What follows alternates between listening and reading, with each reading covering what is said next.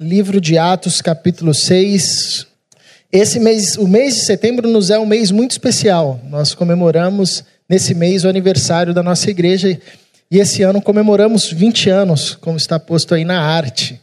Então, para a gente é um mês de muita alegria, de agradecermos a Deus, de louvarmos a Deus por esse tempo de existência, por esse tempo de história. E é bacana, eu estou aqui há cinco anos e me sinto privilegiado de participar dessa caminhada. Tem irmãos que estão aqui há 10, há 15, outros desde o começo, outros cresceram na igreja, outros ajudaram a fundar a igreja, outros chegaram mais recentemente.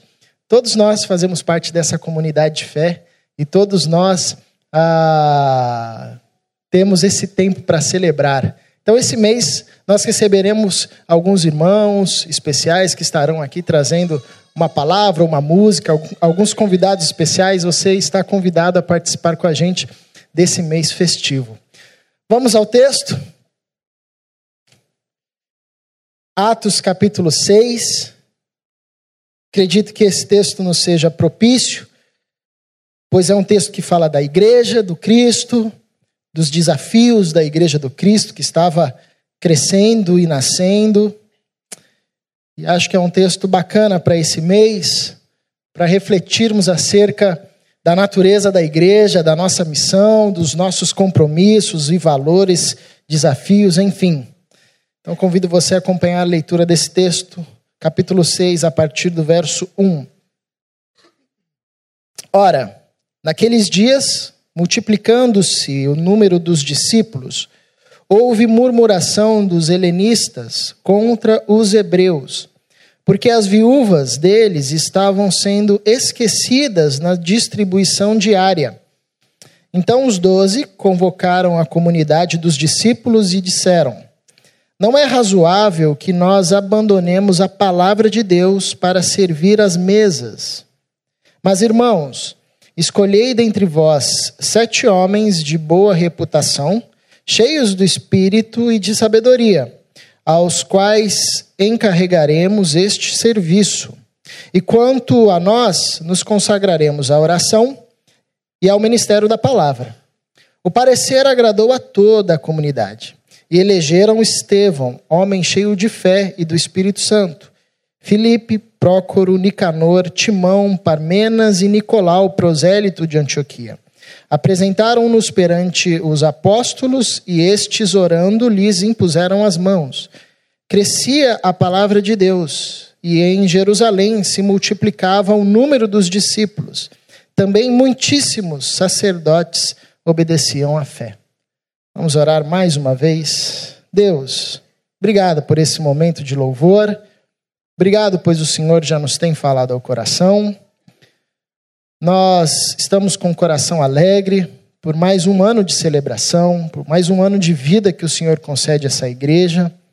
Continue a nos conduzir, que permaneçamos nos teus caminhos, firmados no Evangelho, pregando a tua palavra e servindo o teu reino e sinalizando o teu reino. Em nome de Cristo Jesus. Ser com a gente, ilumina o nosso, o nosso entendimento diante da tua palavra e que o teu Santo Espírito nos fale ao coração. Em Cristo é que nós oramos e pedimos. Amém. O livro de Atos, você bem sabe, é um livro que relata a história da igreja do Cristo, o crescimento do número dos discípulos de Jesus, seguidores e seguidoras de Jesus. Então, Cristo veio ao mundo trouxe o evangelho do reino de Deus, pregou o evangelho, reuniu um grupo de discípulos, foi morto, ressuscitou, ah, preparou os seus discípulos para que eles continuassem a propagar essa mensagem. Ele disse aos seus discípulos para que eles esperassem até que viesse sobre eles o Espírito Santo. Esse é o começo do livro de Atos. E quando isso acontecesse, o Espírito Santo tornaria os seus discípulos em testemunhas do Cristo. Eles passariam a, a, a testemunhar o evangelho que eles receberam de Jesus, as obras que eles viram Jesus fazer, uh, e eles receberiam talentos, dons, seriam municiados por Deus para conseguirem executar ah, essa tarefa de testemunhar e sinalizar o reino de Deus. Pois, pois bem, o Espírito Santo desceu sobre os discípulos do Cristo num evento que ficou conhecido historicamente como Pentecostes, e eles foram tomados pelo poder de Deus e ousadamente começaram a pregar o evangelho. Na primeira pregação de Pedro, a comunidade de Jesus, que era composta mais ou menos de 200 discípulos aproximadamente, na primeira pregação do apóstolo Pedro, ela se multiplicou e viu-se 3 mil pessoas se converterem ao evangelho do nosso Jesus Cristo. Então, assim, foi um crescimento fantástico, né? De 200 para 3 mil, 3.200 membros agora é, existiam na comunidade de Jesus. Depois, mais 2 mil se acresceram à fé cristã. E depois outros, homens e mulheres ah, de diversos lugares de Jerusalém e até de outras regiões. Bom, até esse capítulo 6, o que nós vemos na ênfase ah, do texto do livro de Atos é o crescimento da igreja, a expansão do evangelho, um terreno fértil, pessoas ouvindo o evangelho do Cristo, mas também uma certa perseguição, porque esse movimento e a igreja de Jesus começou a gerar a inveja, começou a gerar um certo tipo de desconforto para a religiosidade local de Jerusalém, como foi na época de Jesus. Ah, e muitos dos apóstolos começaram a ser inquiridos e perseguidos, alguns até foram presos, mas até esse momento, mais ou menos, ainda existia uma liberdade para se pregar o evangelho de Jesus Cristo. Isso é muito bacana, ah, porque nós chegamos no capítulo 6 e nós vemos ah, uma tentativa, talvez, ou um começo de uma possível divisão na igreja. Uma marca e uma ênfase nos capítulos anteriores ao capítulo 6 era essa unidade da igreja. Então, mesmo tendo pouca estrutura, eles não tinham templo, eles se reuniam no templo de Jerusalém ou de casa em casa, não tinham uma igreja como nós temos hoje, não tinham uma estrutura eclesiástica formada, ah, mas existia uma unidade muito forte. Essa é uma ênfase dos primeiros capítulos de Atos. Eles partilhavam tudo que tinham, eles viviam em comum, em comunidade. E aqui nós temos uma possível ruptura porque começou a haver um problema entre as viúvas ah, judias de língua grega e as viúvas judias de língua hebraica. Era de costume do judaísmo o cuidado e o amparo aos órfãos, às viúvas, aos peregrinos, aos estrangeiros. Isso foi dado por lei ah, de Deus a Moisés. E como Rafael leu no início do culto o salmo que demonstra que Deus acolhe o peregrino, ampara quem não tem ninguém, faz a justiça ao órfão, à viúva. Isso também era uma causa dos judeus. E nesse período também existia isso. E é uma coisa muito interessante observar que a igreja do Cristo, quando nasce, mesmo no começo, mesmo ainda se estruturando, acolhe também essa demanda como uma demanda sua. Então, nós estamos diante de um texto que nos informa que ah, existia um certo tipo de cuidado a esse grupo que era um grupo mais vulnerável, talvez, daquela cultura. Quando o texto bíblico nos relata ah, e nos descreve uma viúva, está falando de um grupo social altamente, altamente vulnerável. Naquela cultura, a mulher não tinha como prover o seu próprio sustento, ela não trabalhava, não tinha esse direito ao trabalho. Então ela dependia ou do sustento do marido ou do sustento dos filhos. Quando o marido falecia, ah, eram os filhos que sustentavam. Quando os filhos não podiam sustentar ou não tivesse filhos, ou o filho falecia ou ia embora, enfim, essa mulher ficava à deriva da sociedade. Ela tinha algumas opções. A primeira e a mais comum, mendigar. Então, uma viúva, nesse contexto, não podia trabalhar, não conseguiria trabalho, ela ficava mendigando nos campos, o resto que sobrava das colheitas, ou na porta do templo, ou onde ela conseguisse. A segunda, mais dramática, que era se prostituir. Também muito comum nesse contexto. E a terceira era buscar amparo no templo. E aqui um detalhe muito interessante que, pelo menos dos registros históricos das grandes religiões, parece que a religião judaica e a judaica cristã e a religião cristã também, o segmento cristão, eram únicas, as únicas religiões do mundo antigo que se ocupavam de amparar classes vulneráveis. E isso é muito bacana, isso é muito belo. E demonstra muito o caráter de Deus. Um Deus que cuida do ser humano. Um Deus que ampara o fraco. Um Deus que ampara o necessitado. Um Deus que está em direção ao necessitado. Eu lembro que uma vez eu estava conversando com um missionário que tinha ido a fazer uma viagem missionária para a Tailândia e aquela região. Uma região, Índia e tudo ali, né? Ah, uma região marcada pelo paganismo muito forte. E aí ele disse que uma vez ele estava numa casa e ele foi orar, o almoço chegou ah, para ele e ele foi agradecer pelo alimento, né? como nós temos o costume de agradecer. E ele disse que quando ele começou a orar e ele terminou de orar, as pessoas que estavam sentadas ali olharam para ele assustados e falaram: O que, que você acabou de fazer? Ele disse: Eu acabei de agradecer pela comida. Vocês aqui agradeci a Deus pelo sustento, porque esse sustento ah, foi mandado por Deus. Eu estou agradecendo a Ele pelo alimento. Nós temos o costume de fazer isso. Vocês não fazem isso aqui? E aí um dos cidadãos ali virou para ele e disse: Não, porque aqui ah, não é, não são os deuses que nos alimentam. Somos nós que alimentamos os deuses. Não são os deuses que enviam comida para nós. Somos nós que damos a nossa comida para os deuses. Sustento a gente tem que se virar se tiver e o melhor que a gente tem a gente entrega para os altares. Não são a lógica é diferente. Então, isso é muito interessante, ah, que desde os tempos antigos, quando Deus se revela ao seu povo, Deus se revela como alguém que acolhe, como alguém que cuida, que provê sustento. Isso está no DNA, estava no DNA dos judeus e também passou no DNA da igreja cristã.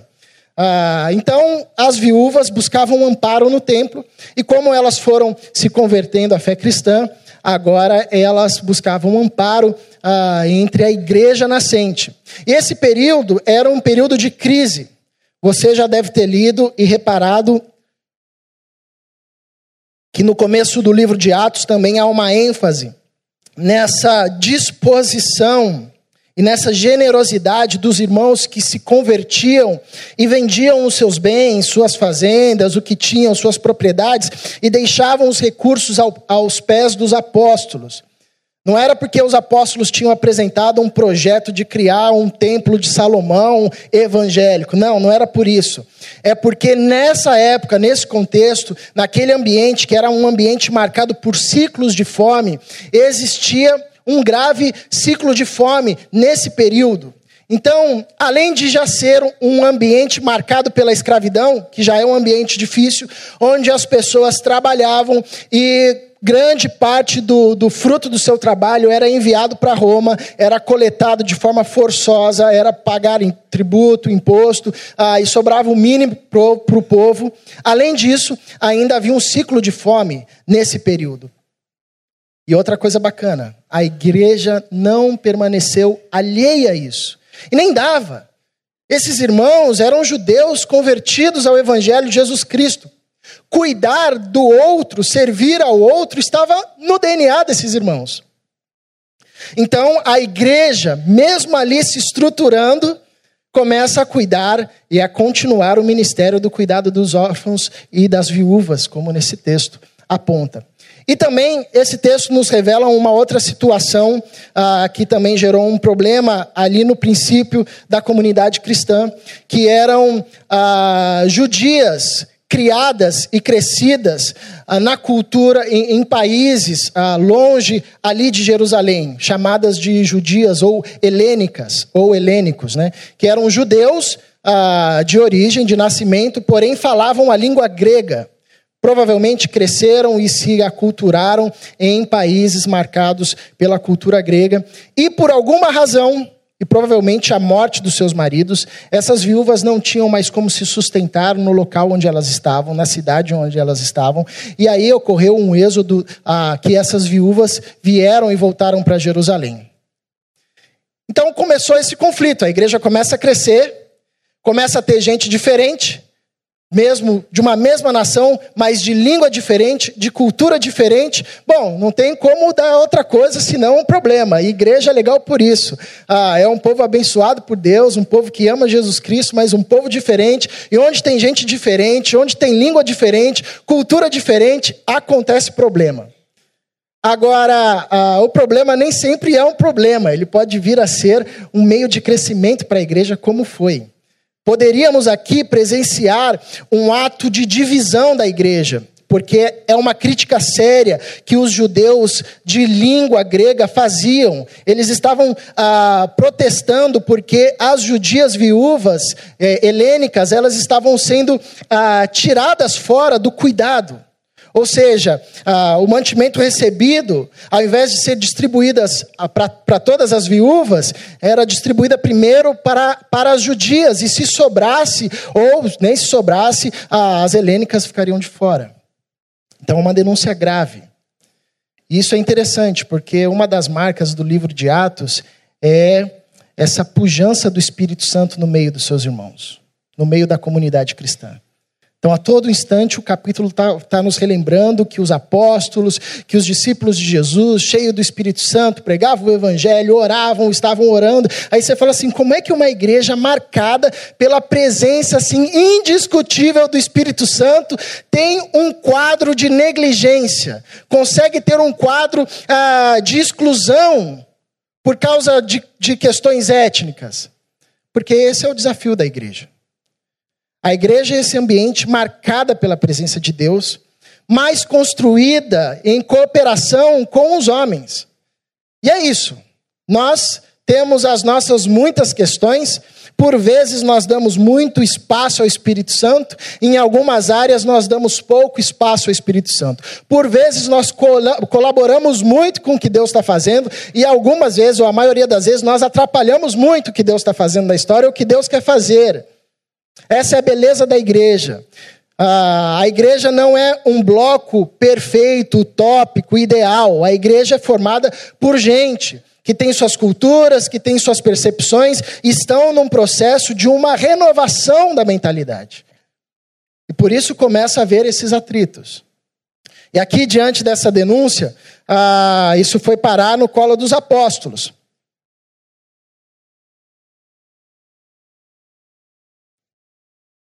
E eles, sabiamente, propuseram uh, uma alternativa que sinaliza e ensina muito para nós sobre a identidade e sobre a vocação da igreja. E, obviamente, foi muito prática, porque isso resolveu o problema uh, e ainda chamou mais gente para servir. O que, que foi bacana na proposta dos apóstolos? Eles, percebendo essa necessidade, eles não fugiram desse embate. Eles não fugiram dessa responsabilidade. E aqui está uma vocação da igreja cristã. A igreja cristã é chamada, a igreja de Jesus Cristo é chamada para o cuidado, para o serviço. Aqui nesse texto nós colocamos como a origem do diaconato. É um ministério que nós temos aqui na nossa igreja, onde os irmãos atuam. Ah, e diaconia quer dizer servir, Servir às mesas ou serviço, nesse sentido do cuidado, do amparo, do serviço, da manutenção do cuidado uh, de todos.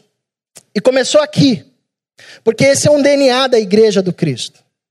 Nós, como igreja de Jesus, não podemos nos eximir desses desafios. Porque os apóstolos poderiam dizer assim: ó, oh, gente, é o seguinte, isso não tem nada a ver com a gente, aqui não é ONG, nós não somos filial do, do, governo, a gente não tem nada com o governo romano, com o templo de Israel. Não, não, não, não. Meu, esse negócio aqui, o nosso negócio é pregar o evangelho e ponto. Se tem gente passando fome, vai ter gente passando fome. Não. Os caras viram um problema e assumiram essa responsabilidade e disseram: então vamos cuidar. Como é que a gente faz isso? Porque essa é uma identidade da igreja do Cristo. Por isso que eu acho bacana, mesmo com muita controvérsia,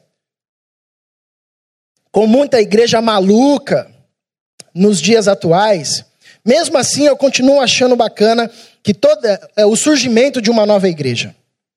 Quando surge uma nova igreja no país como o nosso, por exemplo, que é muito carente de cuidado em muitas áreas, mesmo sendo a igreja mais maluca, haverá sempre ali uma predisposição ao cuidado. O Daniel já disse aqui uma vez, e você não precisa ser um cientista social para perceber isso, ou um cara muito andado para perceber isso, que existem lugares que o governo não chegou, mas lá tem cristãos. Existem ambientes que o governo não entra, que o Estado não entra, que nem a justiça, nem ninguém entra, mas entra um pastor, entra um irmão, entra uma irmã. Muita gente ah, conseguiu ler, escrever ou se profissionalizar com a ajuda de cursinhos que acontece na garagem de uma igreja, no fundo de uma igreja. Pega, eu fico abismado de ver a quantidade de músico, assim, dos mais excelentes. Você ouve um músico bom, você pode ter certeza, o cara começou na igreja, e se é bom demais, começou na Assembleia de Deus. Oh, a Assembleia de Deus é um ministério. Assim, é, as orquestras do mundo têm que agradecer para a Assembleia de Deus. Porque lá é assim, a criança entra, três anos, o cara já pega, bota para tocar um violino. Nem sabe, fica batendo assim, ó. Mas vai, habituando. Onde tem uma igreja, você pode ter certeza. Tem, nem que seja o mínimo, mas tem um determinado tipo de amparo. Tem um serviço de cesta básica, tem um serviço uh, de gente atendendo pessoas enfermas, pessoas se juntando para doar remédio para uma senhora, pessoas se juntando para fazer reforma numa casa, pessoas se juntando para pagar um curso profissionalizante, porque isso está no DNA da igreja. A vocação da igreja, desde os tempos de Moisés, é uma vocação do serviço. E nós não podemos fugir dessa realidade. E nós não podemos nos esquecer dessa realidade. E glória a Deus, porque os apóstolos não se esqueceram disso. E quando eles viram essa demanda, eles não se trancaram numa torre de marfim e ficaram produzindo uma teologia ou uma doutrina desconexa da realidade, dos sofrimentos, das carências, das angústias. Eles falaram: vamos servir. Então, o primeiro ensinamento para nós, e glória a Deus, porque ao longo desse tempo nós temos o privilégio de nos perceber dentro dessa jornada também, assim como a igreja ah, do começo, a igreja primitiva, é esse chamado para o serviço, é não fugir da raia. É não fugir da raia diante dos desafios e das demandas que surgem ao nosso redor. Nós temos vivido, vivido infelizmente, tempos difíceis no nosso país, no nosso estado. Se você observar o mínimo, você vai ver ah, que aumentou o número de gente buscando de alguma forma algum tipo de sustento. Aumentou o número de moradores de rua aqui na Avenida das Américas. Eu cheguei aqui em 2013, quase não via. Depois foi aumentando o número de, de moradores de rua, gente dormindo na rua. Aumentou-se o número de crianças ah, vendendo bala, jogando bolinha, malabares no farol, de alguns anos para cá. Nós, algumas vezes, chegamos aqui ao culto e temos algumas pessoas, crianças, adolescentes, jovens, família, mãe, mãe com criança, na porta da igreja, pedindo um prato de comida. Algumas semanas atrás, nós tivemos reunião do conselho e um dos, dos presbíteros chegou com essa pauta e disse: Olha, tem gente aqui ao nosso redor precisando de ajuda. Como é que a gente faz? A gente não pode negligenciar isso. Não faria nenhum sentido nós aqui nos reunirmos, celebrarmos a Deus, louvarmos a Deus, abrirmos as Escrituras e negligenciarmos as necessidades diversas que estão ao nosso contexto. Eu estou dando um exemplo. Mas a gente precisa saber como fazer isso de forma estratégica. Nós oramos, conversamos, pensamos algumas possibilidades e tentamos tomar algumas diretrizes. Eu achei isso muito belo porque esse é o espírito da igreja, não fugir da raia. Nós não podemos fugir da raia. E saiba de uma coisa: se uma pessoa procura uma igreja, provavelmente todas as outras instâncias que ela procurou, ela não conseguiu nenhuma ajuda. Nós não podemos fugir da raia porque essa é a nossa identidade. Está no nosso DNA. Servir. Agora é interessante como os apóstolos fizeram. Porque eles não pegaram para si e falaram: não, tudo bem, deixa aqui, a gente vai resolver isso. Eles já não estavam dando conta, e se estava acontecendo isso, é porque aumentou-se o número da demanda ah, do serviço e os apóstolos, que era o diretório central da igreja, não existiam diversos ministérios, ministérios, não existia uma organização como nós temos hoje em diversas igrejas. Eram apenas os apóstolos que tomavam as decisões e iam direcionando. Se aconteceu isso, é por uma sobrecarga de demanda.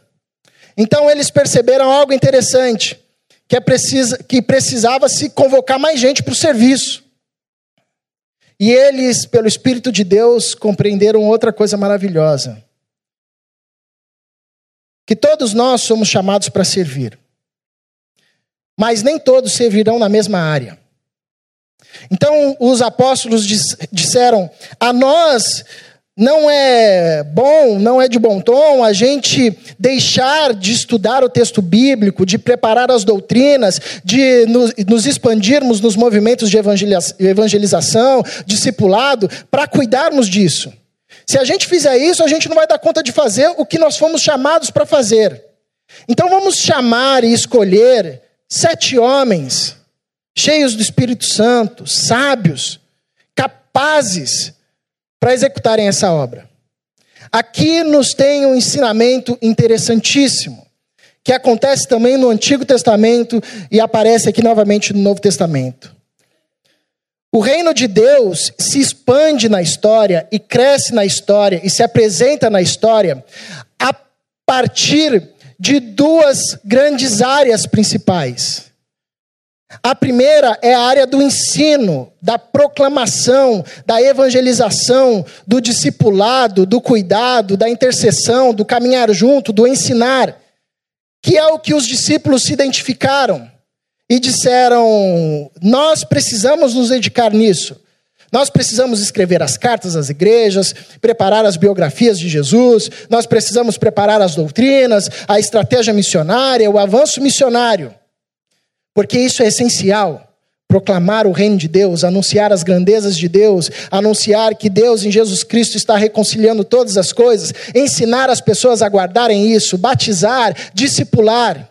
Isso é uma demanda essencial da igreja que no Antigo Testamento era cumprida pelo sacerdote, por exemplo.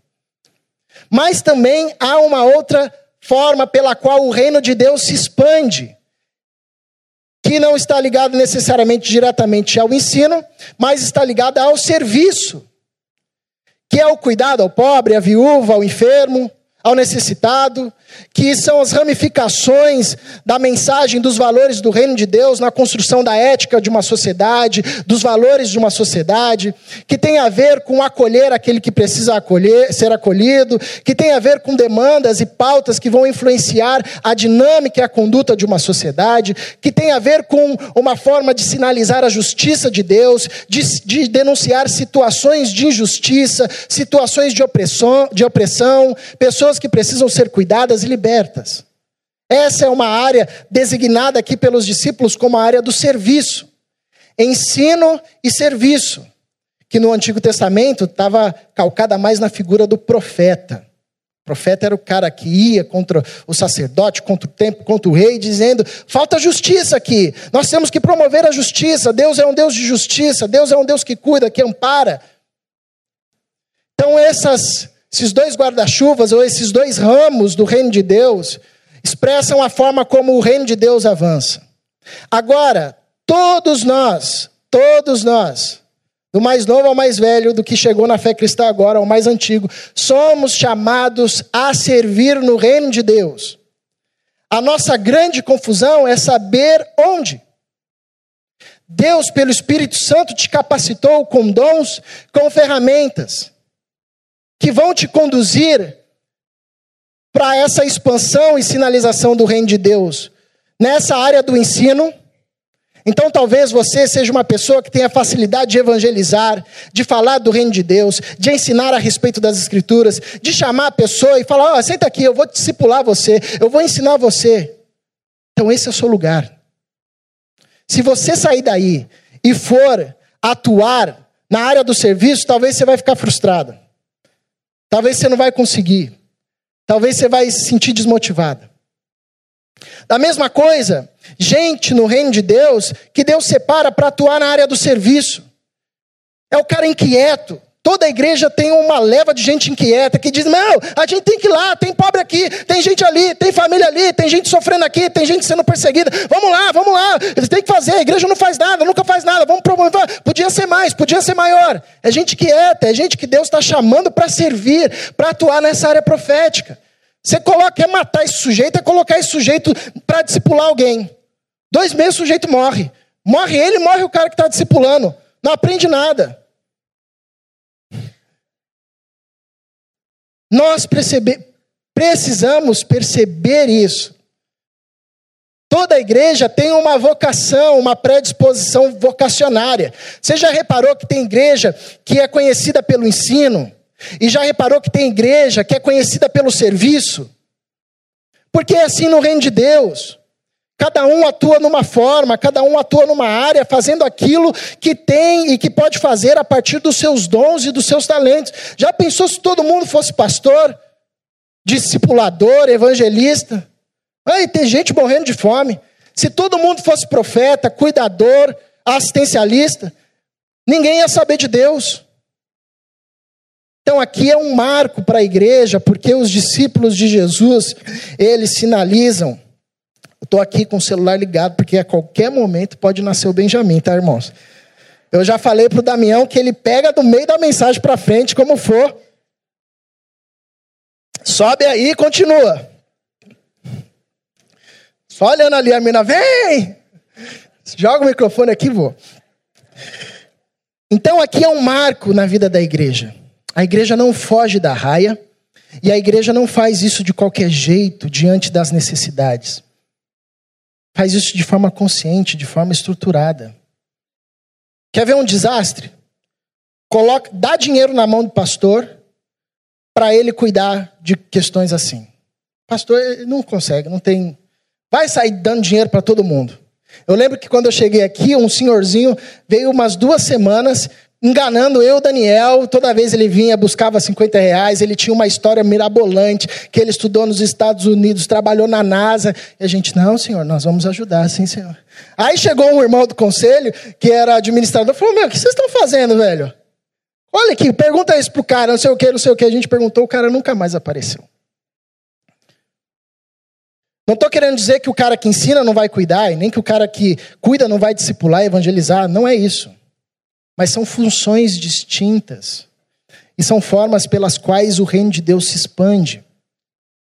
E nós, como igreja do Cristo, e você e eu, como discípulos de Jesus, perceber, precisamos nos aperceber disso e nos perguntar: qual que é a minha área no reino de Deus? Como eu posso sinalizar de forma eficiente e eficaz o reino de Deus, expandir o reino de Deus?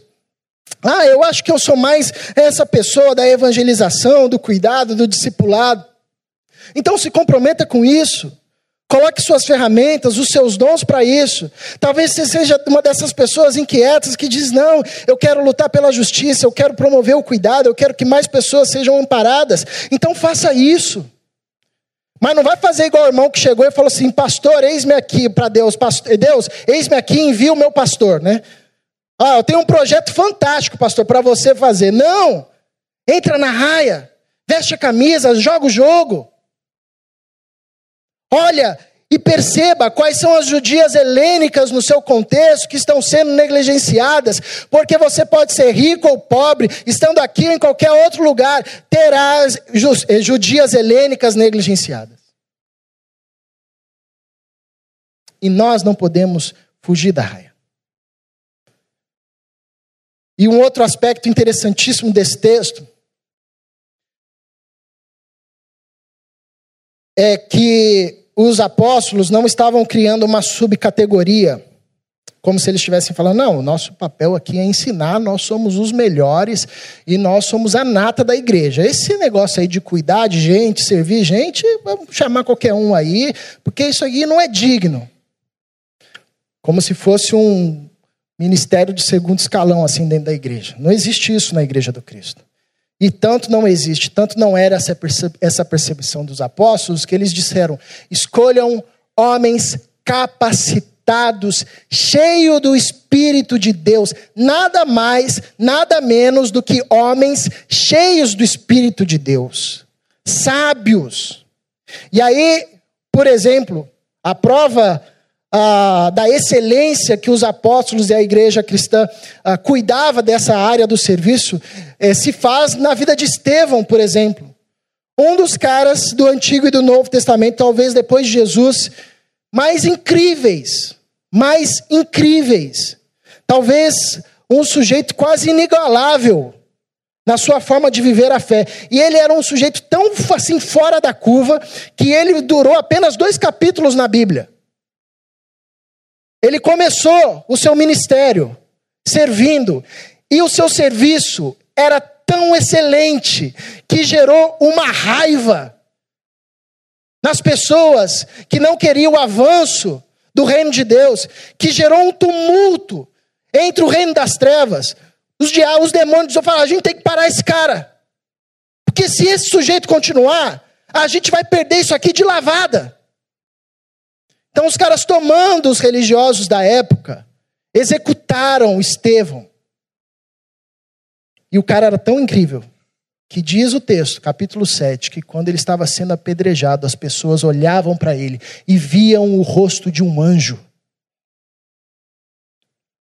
Os apóstolos para a demanda do cuidado e do serviço, que eles colocavam no mesmo patamar do ensino e do discipulado e da proclamação, porque é tudo um ato de proclamar as grandezas de Deus. Os apóstolos levavam isso a sério, que eles colocaram os melhores que eles tinham. Eles investiram a, o melhor recurso humano que tinha na igreja gente sábia, gente cheia do Espírito Santo de Deus. Felipe, por exemplo, um cara ousado, um cara que conhecia a palavra de Deus, pronto para servir, pronto para ensinar. Porque é assim que nós nos colocamos à disposição da expansão do reino de Deus, sinalização do reino de Deus na terra, é dando o melhor que temos e o melhor que somos. E aqui, mais uma vez, nós temos que louvar a Deus. Porque Deus, ao longo desse tempo, nos tem dado pessoas capacitadas. Nós temos tanto capital ah, financeiro aqui na igreja, glória a Deus por isso, porque dá possibilidade de sustentar, de fazer a manutenção, de servir, quanto pessoas com habilidade com cultura, com inteligência, com experiência. Gente que se destacou na sua profissão, gente que se destaca na sua função, gente que é respeitadíssima no que faz. Nós temos recurso aqui. Não nos falta recurso. E nós, assim como a igreja, lá no princípio, devemos dar o melhor que temos tanto no ensino, no cuidado, no discipulado, no amparo, quanto no serviço, na assistência, no cuidado, na luta e promoção pela justiça, na diminuição dos quadros de desigualdade, de opressão, de injustiça. E o resumo desse texto é que uma situação que poderia gerar uma divisão na igreja, tornou-se, na verdade, um movimento que uniu ainda mais a igreja. Porque esses homens escolhidos, os sete homens escolhidos, eram de língua grega. Então, agora a igreja, que é composta por gente que falava o aramaico ou falava o grego, tinha os seus representantes que falavam em aramaico, os apóstolos, e agora também tem os seus representantes de fala grega. Isso uniu mais a igreja, porque é isso que o serviço faz, a expansão no reino de Deus, e quando nós atuamos servindo o reino de Deus, é isso que acontece. Nós vamos nos unindo. Quem tem trabalho para fazer, tem pouco tempo para falar, né? Quem tem pouco trabalho para fazer, tem muita coisa para falar. E o problema é quando a gente começa a falar é que a gente não se entende. Mas quando a gente vai fazer uma coisa, aí tem menos chance da gente se desentender. E a igreja foi servindo, foi ensinando, foi se tornando unida, mesmo com as suas diferenças. Pessoas foram sendo atendidas, quadros de injustiças foram sendo diminuídos, pessoas foram sendo cuidadas, pessoas foram sendo convertidas. O texto termina dizendo que os sacerdotes se converteram. E o sacerdote era um grupo uh, que aponta um grupo difícil de conversão, porque é alguém que veste a camisa de uma outra uh, espiritualidade ou religiosidade, um líder. Ou seja, o texto está nos dizendo que o evangelho continua a progredir, continua a crescer.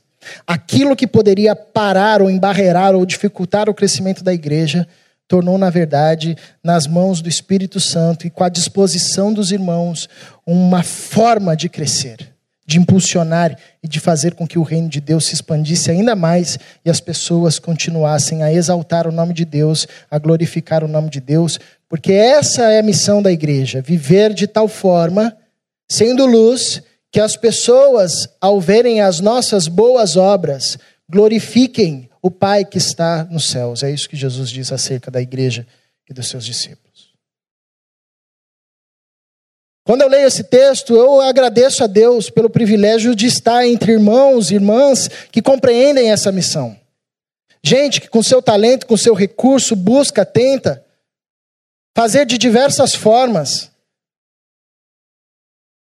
o cumprimento desse desafio quer seja mobilizando gente para ajudar alguém que ficou desempregado, quer seja uh, mobilizando gente para fazer um almoço, para arrecadar recursos e enviar para um campo missionário, quer seja usando os seus recursos para atender pessoas que estão chegando, pessoas necessitadas pedindo de auxílio, precisando de auxílio e cuidado, diversas formas quer seja se colocando à disposição para discipular, para evangelizar, para orar, para iniciar grupos de intercessão, de oração.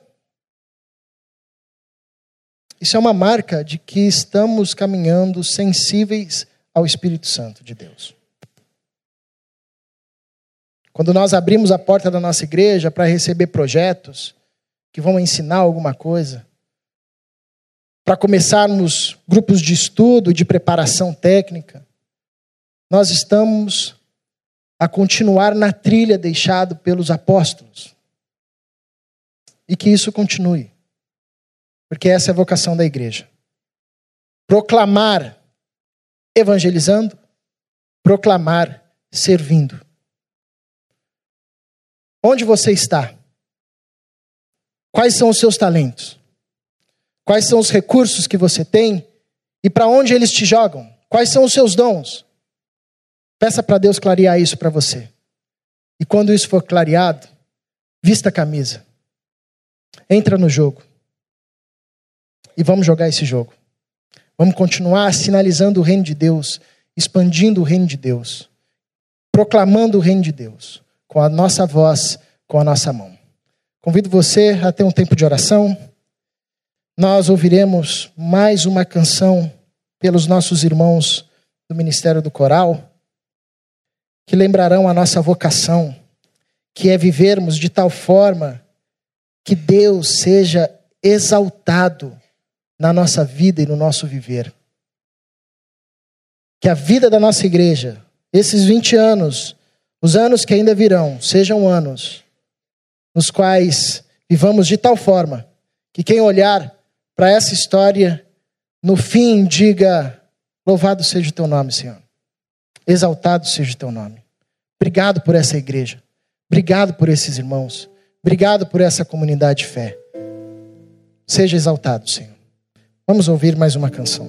Senhor, nós te somos gratos por esse tempo que o Senhor nos tem dado, a essa comunidade de fé que iniciou-se na sala de uma casa, pela ação do Teu Santo Espírito Pessoas foram se achegando, pessoas foram se achegando, se convertendo ao seu evangelho. E esse projeto foi aumentando e foi crescendo. E hoje nós estamos aqui. Obrigado, porque ao longo desse tempo, o Senhor nos deu e nos dá o privilégio de sermos cooperadores contigo naquilo que o Senhor está construindo e fazendo, que culmina na apresentação do Cristo, nosso Salvador. Obrigado pelas pessoas que aqui se achegaram e puderam ser acolhidas e assistidas. Obrigado porque a sinalização do teu reino, através de nós que somos pequeninos e imperfeitos, é a prova da ação do teu espírito no nosso meio, levantando e capacitando pessoas que proclamam o teu nome através do ensino, que proclamam o teu nome através do serviço, através do cuidado e do amparo. Ajuda-nos, Senhor, a perceber qual é o nosso local de atuação no teu reino e que sejamos irmãos e irmãs que atuem operosamente, sinalizando o teu reino, para que o mundo, ao verem as nossas boas obras, obras, exaltem, glorifiquem o teu nome. Em Cristo Jesus. Amém.